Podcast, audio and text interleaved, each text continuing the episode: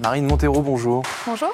Euh, le meilleur conseil, le plus beau conseil, le plus éloquent qu'on vous ait donné de votre vie, euh, que ce soit dans votre vie personnelle ou professionnelle, d'ailleurs les deux sont parfois liés, dites-moi.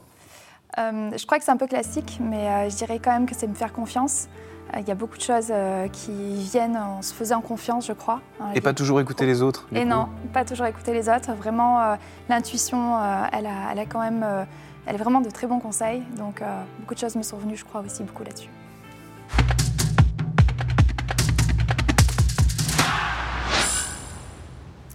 Bonjour à tous et bienvenue au Talk Dessineur du Figaro avec aujourd'hui euh, Marine Montero, fondatrice d'Audio Forméa, une société créée il y a deux ans, donc assez récente, euh, qui propose des formations continues pour les professionnels de l'audio prothèse. Vous êtes audioprothésiste de formation, j'y suis arrivé. Euh, vous avez travaillé notamment chez Amplifon ou, Phonak. Euh, ce sont des métiers de, niche, alors très utiles évidemment, mais pas forcément connus du grand public, du moins jusqu'à un, certain âge. Première question simple, un audioprothésiste, c'est quoi la fiche métier de, de l'audioprothésiste finalement? Un audioprothésiste, c'est un professionnel de santé euh, qui euh, a un diplôme d'État euh, paramédical, au même titre que kinésithérapeute ou psychomotricien. Ou, pharmacien ou des choses comme ça Alors, pas tout à fait. Là, c'est vraiment un diplôme d'État en trois ans. mais en effet, un audioprothésiste, c'est un professionnel de santé qui équipe équipe adapte et fait le suivi prothétique euh, d'un appareil auditif auprès d'une personne malentendante. Et donc une personne malentendante, alors j'ai stigmatisé, j'ai dit avant un certain âge, en vérité, il y a des personnes malentendantes qui sont euh, plus jeunes, hein, euh, il, y a, de, tout, de, tous les cas. Est-ce qu'il y a de plus en plus besoin de, ces métiers-là, vous, vous diriez, depuis que vous connaissez ce métier, depuis que vous avez été diplômé? Oui, euh, on, a, besoin vraiment euh, de, professionnels de santé et d'audioprothésistes pour équiper les personnes malentendantes, puisqu'aujourd'hui encore le, taux d'équipement n'est pas suffisant par rapport en fait, aux personnes qui, euh, ont ces problèmes auditifs. donc nous sommes aujourd'hui 4700 audioprothésistes répartis sur le territoire et nous avons à peu près une problématique autour de 7 millions de personnes qui ont des problèmes auditifs. Donc on a du travail vraiment sur ce sujet. 7 millions de personnes et donc des jeunes aussi, mais j'imagine quand même souvent davantage de seniors. C'est l'ensemble euh, des personnes concernées. Oui, il y a un certain nombre de, pathologies hein, qu'on peut avoir euh, pour les problèmes de déficit auditif. Alors c'est vrai qu'on connaît très, de façon très importante la presbyacousie, qui est le fait de perdre l'audition avec l'âge. Mais bien évidemment, on a vraiment une population qui est très large. On a aussi des enfants. Euh, à partir de quel âge, je vais rester sur les, sur les seniors pour le moment, à partir de quel âge on s'en rend compte? Ah, Parce que j'imagine qu'on s'en rend compte peut-être assez tôt, mais qu'on refoule peut-être l'idée d'entendre moins qu'avant. Euh, c'est quelque chose qu'on a du mal à, à accepter, peut-être, je dis n'importe quoi c'est pas toujours facile voilà, de, comment dire, de dire qu'on a un problème auditif parce que souvent, en fait, on va, ça va commencer en tout cas avec l'âge. On associe ça à la vieillesse et on ne veut pas devenir vieux, grosso modo. Voilà, alors qu'en fait, aujourd'hui, clairement, on voit que les appareils euh, dans les oreilles, que ce soit par exemple les AirPods, etc., ça devient de plus en plus courant. Donc des, aides auditives, en tout cas au niveau esthétique, n'a plus du tout ce problème. Euh, en revanche, voilà, les, euh, les bien évidemment, s'appareiller, ça permet de rester vraiment en contact social, de mieux vieillir. Donc c'est quelque chose complètement essentiel aujourd'hui pour pouvoir euh, euh, bah, continuer en fait à, vieillir euh, de façon de, meilleure qualité possible.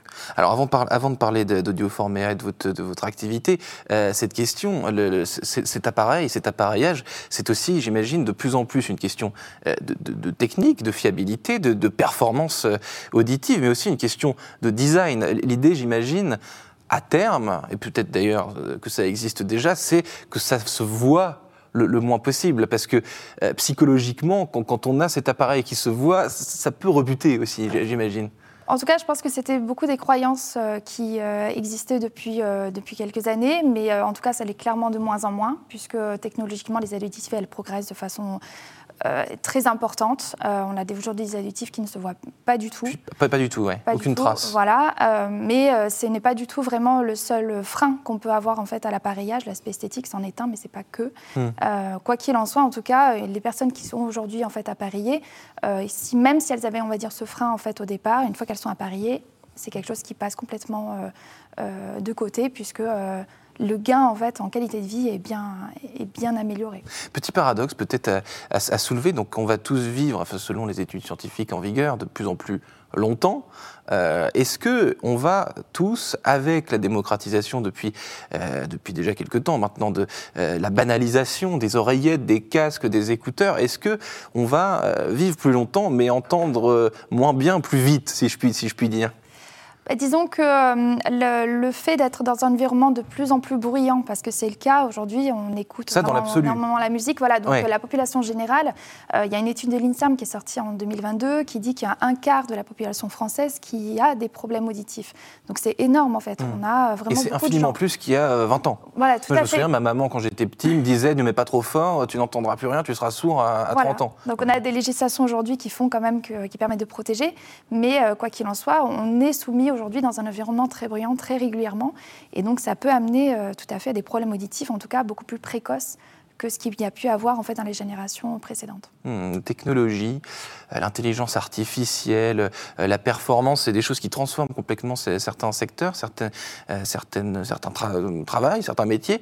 Est-ce que c'est le cas aussi pour, pour, pour votre secteur vous? Est-ce que l'intelligence artificielle, toute cette technologie dont on parle beaucoup, ça, ça, ça transforme, ça, ça, vous aide? Oui, bien sûr.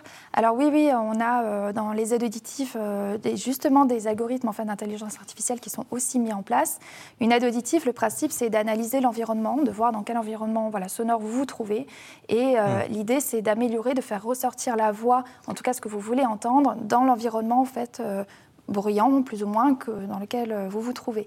Et donc, on a des algorithmes d'intelligence artificielle qui traitent ce son pour vous aider vraiment à, à mieux percevoir et, et euh, à combler, on va dire, le déficit auditif que vous pouvez avoir. Et à pas, et à pas se retrouver dans une atmosphère trop... Euh, trop bruyante, trop noyée, en fait. Voilà. Parce qu'on s'y habitue, euh, évidemment. On va parler d'audio Forméa, mais avant ça, qu'est-ce, que, qu'est-ce qui vous a pousser, j'allais dire, vers ce secteur d'activité qui, je le disais au début, n'est pas anodin, n'est pas grand public et que les gens connaissent assez peu. Euh, qu'est-ce qui vous, vous a motivé Puisque j'ai cité plusieurs entreprises dans lesquelles vous avez travaillé avant. Voilà. Est-ce que c'est un hasard? Est-ce que c'est une volonté de votre part? Euh, alors déjà, je suis moi-même audioprothésiste de formation, donc c'est sûr qu'en ayant été dans le domaine, j'ai vraiment baigné dans tout ça depuis, euh, depuis très longtemps maintenant. mais c'est un métier qui est vraiment passionnant parce que du coup, on, est, on, travaille beaucoup dans la partie scientifique, dans la physique, dans l'acoustique du son. Et euh, l'idée, c'est de vraiment réhabiliter euh, les patients euh, et entraîner le, système auditif en fait sur ce secteur. Donc moi, c'était complètement une évidence à partir du moment où j'étais audioprothésiste de pouvoir vraiment développer ce métier, développer, aider à développer mes confrères. Et donc Audioforméa en fait est né de ça, de ces besoins et de l'expérience vraiment que j'avais sur tout le sujet et voilà, d'aller porter, on va dire, ce secteur avec un organisme de formation. Et donc ça, c'est inédit. Comment est-ce que vous développez, comment est-ce que vous augmentez les, compétences justement de, de vos confrères? Qu'est-ce qui leur manque? Alors, disons que quand euh, on est audioprothésiste, on a son diplôme d'État donc euh, initial. Euh, on va avoir, on va être sujet à, des colloques, des conférences qui vont être réguliers dans l'année pour pouvoir se former. Mais c'est vrai que malgré ça, les audioprothésistes sont quand même répartis sur le terrain un peu partout en France, et donc c'est plus difficile parfois d'accéder en fait à mmh. la formation continue. Donc déjà, il y avait un besoin terrain. Et en, parallèle de ça, on a une législation euh, qui est arrivée euh, euh, depuis quelques années maintenant, mais en gros, la mise en application en triennale, c'était 2017, c'est l'obligation de formation DPC, qu'on appelle développement professionnel continu, qui est un, comment dire, un, dispositif obligatoire pour toutes les professions de mmh. santé, dont les audioprothésistes en fait en font partie. Et, et donc, à partir de ça, il fallait qu'on ait une structure dédiée aux audioprothésistes hmm. pour pouvoir aller créer et développer ces formations spécifiques.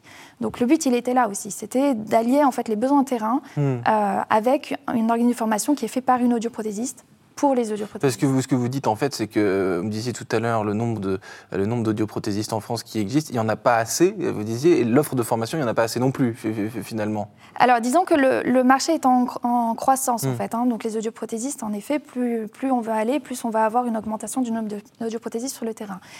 Euh, à partir du moment où on a un certain nombre de professionnels, il faut qu'on les forme de toute façon en continu. Donc ce dispositif obligatoire, il est en place. Il mhm. faut qu'on aille répondre à ces obligations de formation. Donc à partir de là, Audioforméa a été présent pour répondre aussi à cette, ce besoin de formation et le fait d'aller former tout le monde. Hmm. Et c'est un cycle triennal, donc tous les trois ans, il faut recommencer son parcours et donc euh, refaire de nouvelles formations par rapport à de nouvelles thématiques et reformer tout le monde. Parce que ça fait partie donc des, des secteurs comme plein d'autres où euh, finalement des compétences acquises, euh, là vous dites trois ans, au bout de trois ans, soit sont plus, enfin, sont incomplètes, disons, soit il y a des nouvelles compétences qui ont surgi et auxquelles il faut, il faut s'accoutumer. Quoi. Disons qu'il faut se former régulièrement. Euh, dans plein de domaines, c'est le cas. On a besoin, de toute façon, tout au long de la carrière, en fait, d'avoir des formations régulières. En tant que professionnel de santé, c'est d'autant plus important euh, que nous, les, professionnels sont là dans le soin, sont là pour aider les, patients. Et donc, euh, c'est d'autant plus important d'avoir des formations régulières tout au long de la carrière. Donc, mmh. le DPC, il est là pour répondre à ça. Est-ce qu'en France, on est, on, on, pardonnez-moi de cette expression un peu triviale, mais est-ce qu'on est bon, est-ce qu'on est performant euh, dans ce secteur dont, on parle depuis, euh, depuis 10 minutes maintenant et qui est, qui est passionnant? Est-ce qu'en France, euh, bah, est-ce qu'on peut dire qu'au tout, tout va bien quoi?